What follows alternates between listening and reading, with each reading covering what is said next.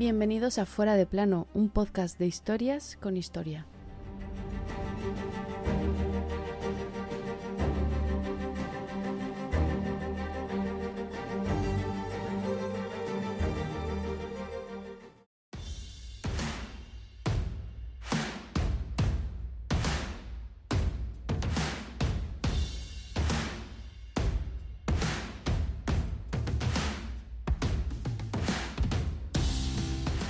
El Tercer Reich estaba agonizando.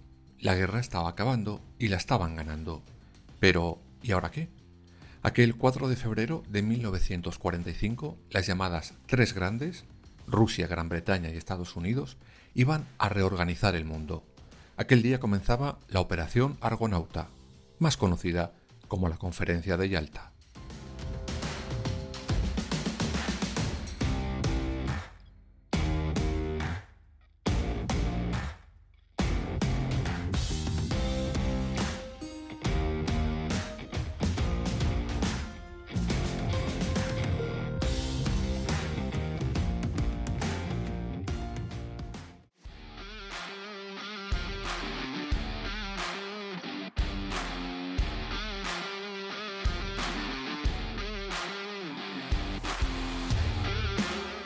¿Qué ocurría en el mundo aquellas semanas antes de ese 4 de febrero de 1945? Pues básicamente que Hitler y los suyos estaban perdiendo la Segunda Guerra Mundial. El orden establecido por el Tercer Reich estaba agonizando. El país, eso sí, mantuvo su sangrienta y desesperada resistencia, pero el resultado no iba a ser el que ellos esperaban, y lo sabían. Las tropas soviéticas se acercaban ya a Berlín, eso sí, con un país totalmente destrozado, unos 27 millones de soviéticos habían perdido la vida durante la contienda hasta ese momento. Por su parte, los aliados habían cruzado la otra parte de la frontera de Alemania y en el Pacífico Estados Unidos avanzaba hacia Japón, lentos pero sin vacilar. Así estaban las cosas. Tras el final próximo del conflicto, los tres grandes sabían que el mundo no podría soportar una nueva devastación como la sufrida durante la Segunda Guerra Mundial, pero también tenían meridianamente claro que esa paz no podía ser como la que se firmó al final de la Gran Guerra con el Tratado de Versalles, pues esa paz, en falso, fue el germen de la Segunda Guerra Mundial.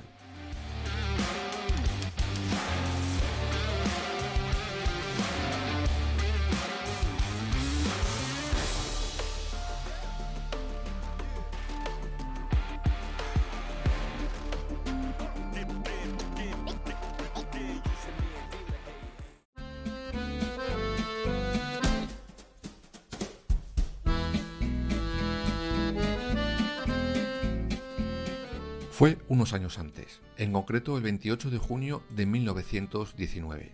A las afueras de París, los líderes de aquella Europa se reunieron en el Palacio de Versalles para firmar el tratado más detestado de la historia. Con él se ponía fin a la Gran Guerra. El resumen del mismo es que Alemania tenía toda la culpa y tenía que pagar. Perdió, de hecho, el 13% de su territorio. Así para empezar.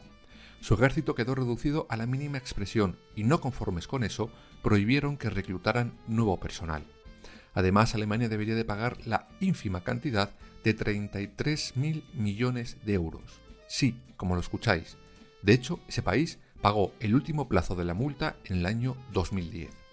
Todas estas medidas provocaron no solo la ira callada de muchos alemanes, sino una gran crisis económica, social y de producción en Alemania crisis que aprovechó el desquiciado de Hitler para sembrar su odio y populismo barato, que al final compraron muchísimos de sus ciudadanos. Por eso decimos que la paz de la Primera Guerra Mundial fue el germen e inicio de la Segunda. Evidentemente, años después, los tres grandes sabían que no podían volver a repetir los errores cometidos en Versalles en 1919. Si lo hacían, sabían lo que ocurriría después. Vendría, sí o sí, la Tercera Guerra Mundial.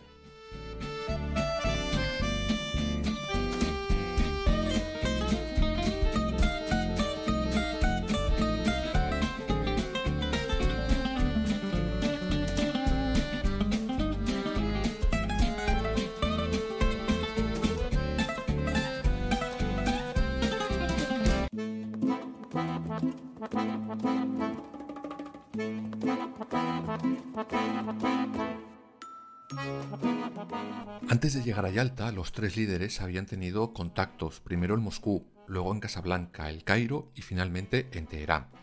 Por cierto, hablamos de los tres grandes, Rusia, Gran Bretaña y Estados Unidos. Pero ¿y países como Francia? Pues no, no estaba invitado a la fiesta, y no porque el general de Gaulle no lo intentara, pero los presidentes de Rusia, Stalin, y el Estados Unidos, Roosevelt, se negaron en redondo. Según ellos, Francia no merecía estar en esas reuniones. Dos días antes de Yalta se reúnen los presidentes de Gran Bretaña y de Estados Unidos en Malta para acordar una postura común frente a Stalin. ¿Y cómo llegaron a Yalta? ¿Por qué se reunieron allí? Pues básicamente por culpa de Stalin. Roosevelt quería reunirse en algún punto del Mediterráneo, pero el líder ruso tenía pánico a volar. Por eso ofrece aquella ciudad repleta de palacios.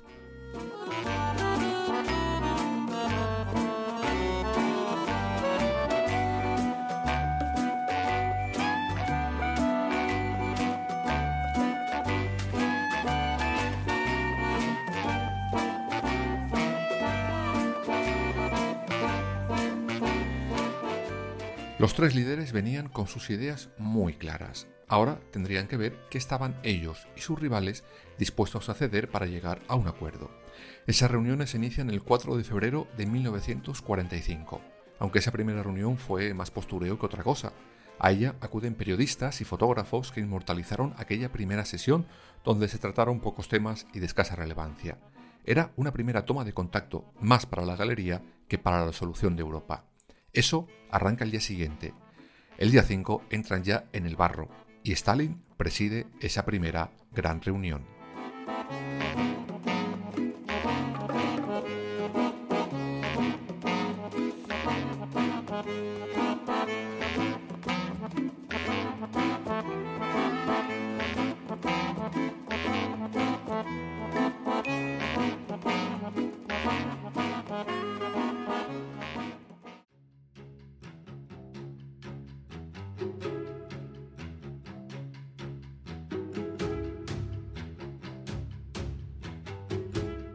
En esa segunda cita, los rusos querían repartirse Alemania. Los ministros de Exteriores americanos e inglés no estaban por la labor de hacer eso. Recordaban lo que antes comentábamos, la fallida conferencia de Versalles. Pero Stalin y su ministro no estaban dispuestos a ceder. Como excusa, el sufrimiento que Alemania había ocasionado a sus ciudadanos. Stalin hablaba en términos de vendetta contra Alemania. Al final Alemania quedaría dividida en cuatro zonas, una para cada integrante de aquella conferencia en Yalta pero no eran tres, y la cuarta, pues al final sería para Francia, que finalmente sí accede a esa conferencia, aunque casi como invitado de piedra. Cada zona estaría por tanto bajo la influencia de cada uno de ellos. Su capital, Berlín, también quedaría dividida. Además, acuerdan la desmilitarización sí o sí del país. También acuerdan sanciones económicas, pero quizás del tema alemán lo más importante sería el acuerdo de la creación del Tribunal Penal Internacional, que deberá juzgar a los principales criminales de guerra nazi. Así, se crean, por tanto, lo que luego serían los famosos y ya explicados en este podcast juicios de Nuremberg.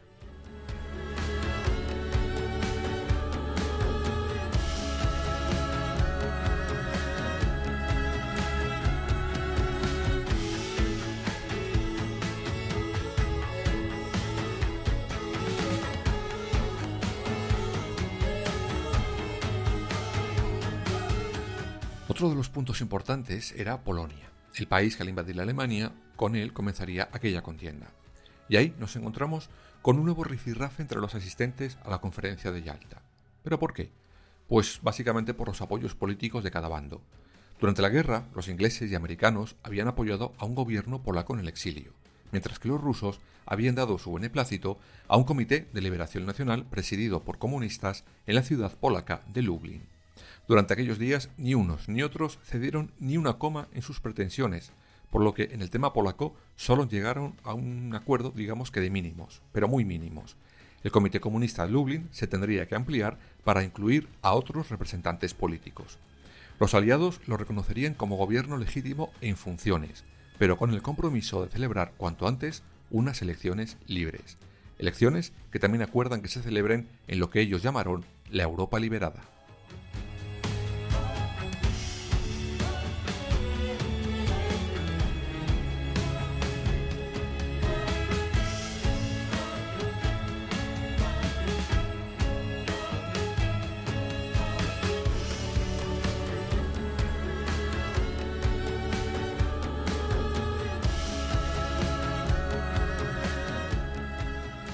El presidente americano Roosevelt estaba de todas formas centrado en un tema casi casi personal, el nacimiento de las Naciones Unidas, y al final consigue su deseo. Las tres potencias acuerdan enviar personal a San Francisco el 25 de abril de 1945 para establecer la nueva organización internacional. Estos fueron los acuerdos de aquella conferencia de Yalta, acuerdos que quedarán en agua de borrajas por varias razones. Los incumplimientos de Stalin, el nuevo presidente de Estados Unidos, las bombas nucleares y el nuevo presidente de Gran Bretaña. Todo esto acabó por desembocar en una nueva conferencia, la de Potsdam, o Yalta segunda parte.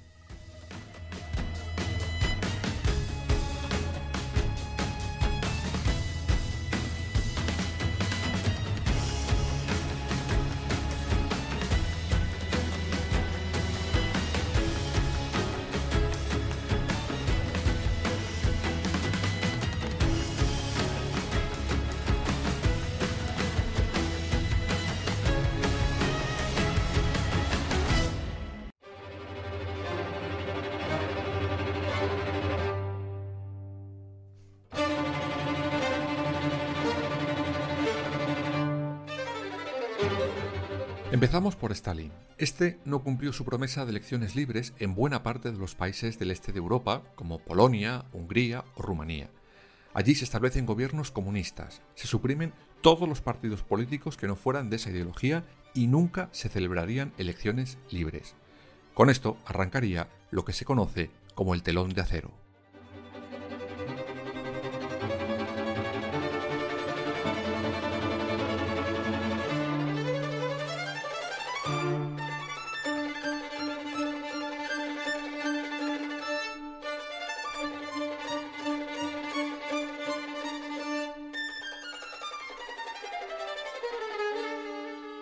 En pocos meses los acontecimientos se habían precipitado. El presidente Roosevelt muere de una hemorragia cerebral y le sustituye Truman. Alemania se rinde en mayo y dos meses después Estados Unidos prueba, digamos que con macabro éxito, su arma secreta, la primera bomba nuclear. De todo esto nace que Truman, Churchill y Stalin se reúnan de nuevo a las afueras de Berlín, en la llamada Conferencia de Potsdam, o como hemos dicho antes, Yalta II.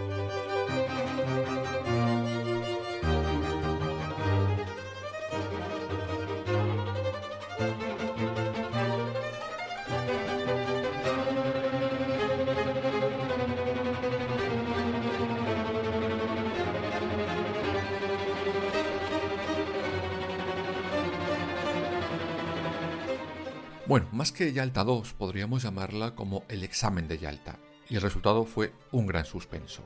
Allí comprueban que la mayoría de los acuerdos alcanzados en Yalta no se habían cumplido ni de lejos. La Unión Soviética se había convertido ya en la potencia dominante de toda la Europa del Este. Como habíamos dicho antes, al no permitir elecciones e imponer gobiernos comunistas, se habían hecho con la influencia en toda esa zona. Al darse cuenta de eso, los aliados vieron que poco podían hacer por querer influenciar en Rusia, pues se había convertido en poco tiempo en un gran gigante.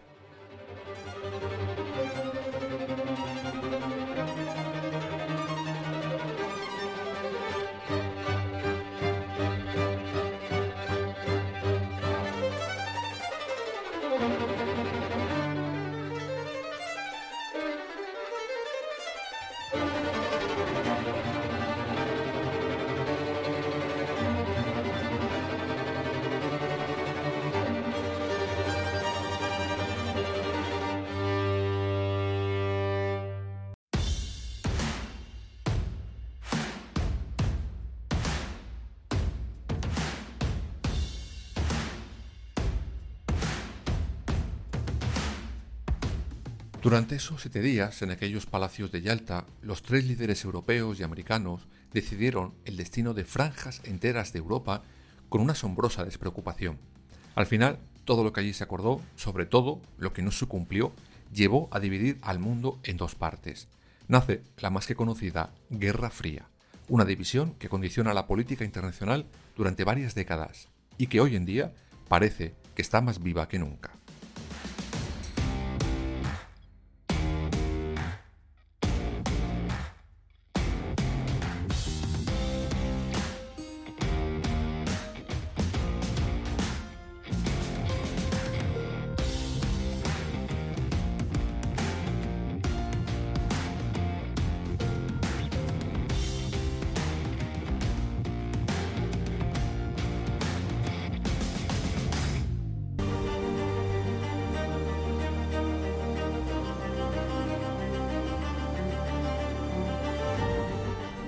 Fuera de plano. Suscríbete en las principales plataformas y síguenos en nuestras redes sociales, Instagram, Twitter y Facebook. Fuera barra baja de plano.